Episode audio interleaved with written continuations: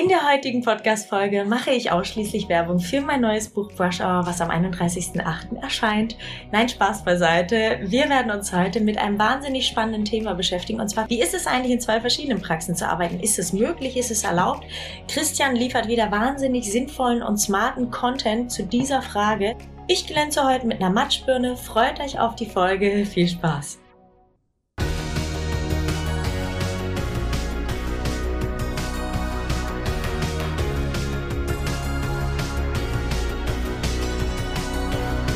Partner dieses Podcasts ist die Bludenta GmbH mit dem Flash Zahnaufhellungssystem. In der heutigen Folge von Küste und Kiez, wir nennen sie jetzt einfach mal Episode 42, arbeite in zwei Praxen, hat uns eine Zuschrift erreicht. Diese hier ist sehr interessant und auch sehr zeitaktuell. Sie ist anonym gestellt. Sehr geehrter Herr Rizi, ich verfolge sehr gerne Ihren Podcast mit der ebenso geschätzten Kollegin Dr. Anne Heinz. Danke, dass Sie beide Ihr Wissen mit uns so entgegenkommen teilen. Ja, sehr gerne. Sehr gerne. Mich treibt seit einigen Wochen die Frage herum und ich habe die Hoffnung, dass Sie mir dabei helfen können. Ich arbeite seit nun zehn Jahren als angestellte Zahnärztin in einer Praxis. Vor kurzem musste der Praxisbetrieb wegen Personalknappheit dauerhaft von einer Fünf-Tage-Woche auf eine Vier-Tage-Woche reduziert werden. Parallel dazu expandiert andererorts eine selbstständige Kollegin mit ihrer Praxis und sie möchte mich sehr gerne für ihr Praxisteam dazugewinnen. Nun lautet meine Frage, ist es möglich, sich für den einen Tag in der Woche noch in einer anderen Praxis anstellen zu lassen, die zudem noch in einem anderen Bundesland liegt? Kann mir das mein Chef untersagen? Wo liegen die Fallstricke? Gibt es diesbezüglich irgendwelche Regelungen der KZV? Oder ist dies auch vom Bundesland zu Bundes Bundesland unterschiedlich geregelt? Ich gebe zu, ich habe große Angst vor dem Konflikt, der möglicherweise dadurch mit meinem aktuellen Arbeitgeber aufkommen wird oder könnte. Und der Rest äh, könnte auf die Person schließen, deswegen lasse ich den weg. Insofern, liebe Anne, was sagst du dazu? Liebe Küste und Kiezerin, ich bin mir ziemlich sicher, es ist eine Frau, die die Frage gestellt hat. Ich lese das so zwischen den Zeilen und ich weiß nicht, wer es war, aber ich würde das mal behaupten.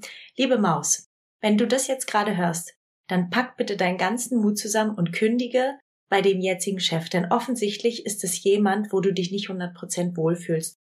Und offensichtlich schafft er es ja auch nicht, neues Personal, neue Mitarbeiter zu akquirieren, was auch nicht unbedingt für ihn spricht, wenn du total motiviert bist und unbedingt dich jetzt weiterentwickeln willst. Such dir doch lieber ein Arbeitsumfeld, wie zum Beispiel die Kollegin, die sich im Umkreis selbstständig macht, die vielleicht total nett zu dir ist und versuch da dein Glück.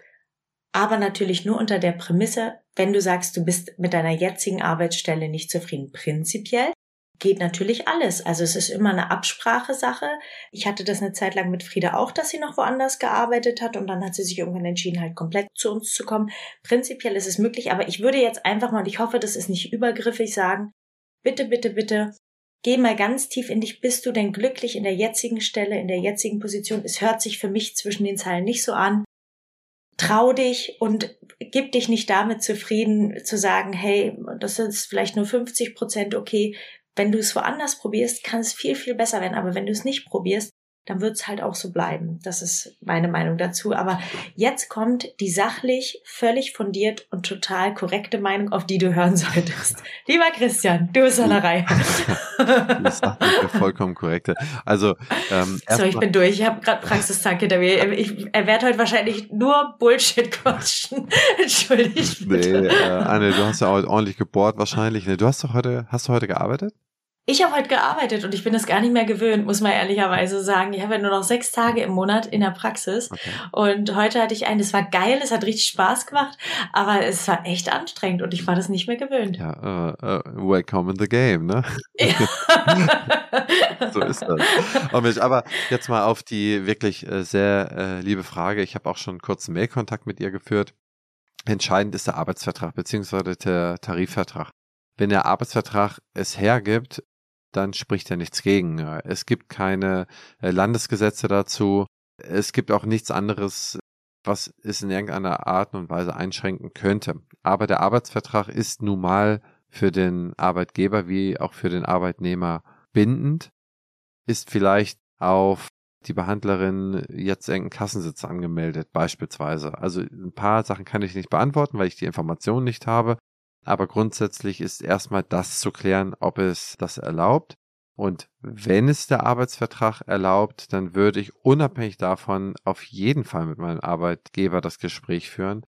Denn am Ende des Tages möglicherweise missverstehe ich oder wir die Frage.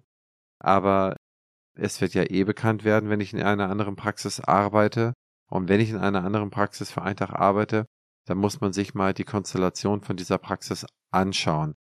Welche Praxis hat Arbeit für eine Person, die da nicht wachsen sollte? Da gibt es eigentlich, ich habe da viele Sachen gesehen, aber meistens wächst das immer. Ne? Also erst soll es ein Tag sein, dann sind es anderthalb, dann will der Senior oder die Seniorin dann doch ein bisschen weniger arbeiten, dann sind es dann zwei, dann ist der Bedarf auf drei, dann ist der Bedarf auf vier.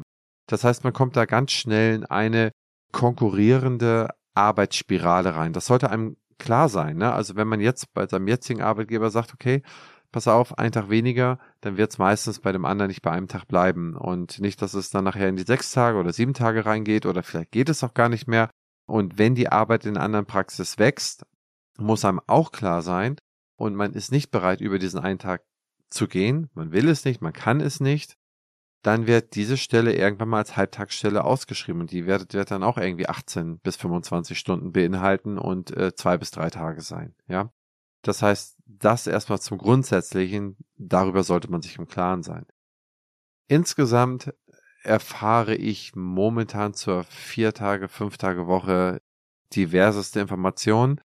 Anne, wir haben es noch nicht besprochen, aber ich würde dich bitten, lass uns das mal in einem eigenen Podcast packen, weil das wirklich sehr viel zu sortieren ist. Mega. Ich glaube, da würden wir da noch mal reingehen und vielleicht auch zum Thema Schichtplanung können wir dann noch etwas sagen. Jetzt kommt die Werbung. Bevor wir weitermachen, möchte ich euch Kurs Crocodile vorstellen, eine E-Learning-Plattform für Behandler und das ganze Praxisteam. Crocodile bietet über 200 Kurse, die euch dabei helfen, euer Wissen zu erweitern und eure Praxis voranzubringen. Mit dem Gutscheincode PF23 könnt ihr einen vollen Testmonat kostenlos nutzen. Und was noch besser ist, das Team-Abo ermöglicht es euch, bis zu 20 Mitarbeiter in eurer Praxis am Lernen teilhaben zu lassen. Nutzt die Gelegenheit und testet das Angebot auf crocodile-health.com. Ich will auch unbedingt nochmal was relativieren, weil das soll sich jetzt nicht so anhören, wer nicht wächst, hat eine schlechte Praxis oder ist ein schlechter Arbeitgeber. Ja, es hatte sich nur im, im Subtext so ein bisschen so angehört, ihm laufen die Mitarbeiter weg, er musste jetzt schon die Praxistage reduzieren das, und du traust dich nicht mit ihm zu sprechen. Ja, da hatte ich so ein bisschen die Vibes ja. bekommen, dass der, der Arbeitgeber irgendwie nicht so nice ist. Man muss ja mal sagen, über 50 Prozent der Praxisinhaberinnen sind über 50 und äh, ein Großteil davon gibt jetzt ab, gibt nächstes Jahr ab, gibt übernächstes Jahr. Die Boomer gehen aus dem Markt raus und es ist für mich komplett verständlich, dass es Familienkonstellationen gibt, kranker Ehepartner, ne, Ehepartnerin, wo man reduziert ja, und wo man auch sozusagen seine Arbeit in der Praxis runternimmt und wo dann die Priorität der Arbeit, die vielleicht in den 30er und 40er Jahren auf eins war, dann vielleicht auf zwei oder drei abrutscht. Ich verstehe das alles. Es gibt auch häufig Schicksale und ich gebe dir recht, Anne, es ist häufig auch schlechtes Personalmanagement oder man kümmert sich nicht darum. Ich möchte aber zumindest einmal, zumindest formell die Lanze dafür brechen, dass es auch ganz viele Konstellationen gibt. So bekloppt kannst du nicht denken. Hast du total recht. Um Gottes Willen. Also bitte fasst es falls sich da jetzt irgendwer getriggert gefühlt hat, das war null böse gemeint. Es war wirklich nur auf die Zahnärsche bezogen, die ihr Personal, ihre Mitarbeiter doof behandeln. Es war nicht auf die Leute bezogen, so wie ich, die einfach mehr Sabbatical als arbeiten. Und deshalb wirklich Peace, Love and Harmony, Freunde.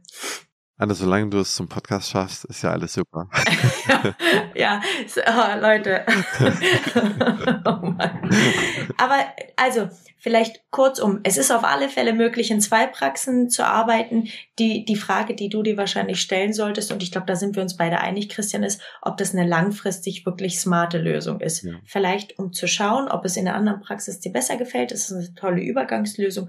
Aber langfristig, glaube ich, ist es eine gute Idee, sich für einen Arbeitgeber zu entscheiden. Vor allem, wenn die in der Nähe sind, fände ich es, glaube ich, selber als Arbeitgeber doof, wenn meine Kollegin in der Nachbarpraxis arbeiten würde, weil ich irgendwie das Gefühl hätte, nicht, dass da Patienten hin und her geschoben werden. Also das fände ich irgendwie doof, nur vom Bauchgefühl her.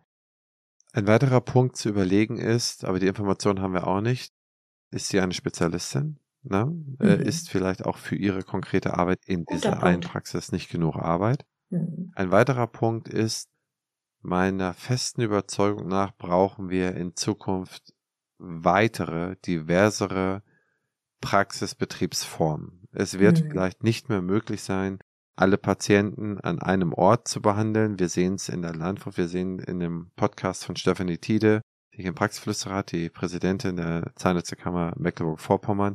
Mhm. Wenn man das mal hört, in, ähm, in welchen Räumen teilweise gar keine Praxen mehr sind, dann kommen auf andere Praxen natürlich auch irgendwie vielleicht auch noch mehr Patienten zu, mhm. auch über verschiedene Räumlichkeiten verteilt. Das ist ja nicht so, wenn in Riebnitz-Dammgarten, was weiß ich, statt irgendwann mal in Einzugsgebiet 10.000 Leute sind jetzt im Einzugsgebiet 2.000 Leute. Die 2.000 Leute brauchen ja auch Versorgung, aber für diese 2.000 Leute brauche ich vielleicht nur zwei Tage die Praxis auf. Das war ganz wilde Zahlen, ja. ne? Nicht runtergerechnet. Das kommt ja irgendwann auf den Altersdurchschnitt an und so weiter, die, Versorgungs, die Versorgung vorher.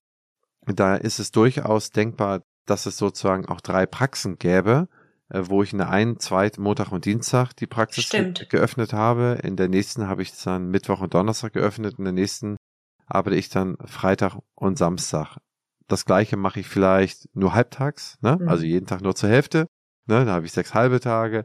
Oder ich mache es nur abends, oder ich mache es nur morgens, oder ich mache dies oder das. Das heißt, ich glaube, diese Diversität muss zunehmen, denn bei unserer geriatrischen Bevölkerung können wir nicht zwangsläufig eine uneingeschränkte Mobilität für die Patienten voraussetzen. Das stimmt. Auch. Die Mobilität müssen vielmehr wir bringen, indem wir eher zum, ja, ich sag mal so, zum Painpoint gehen mhm. und dort behandeln.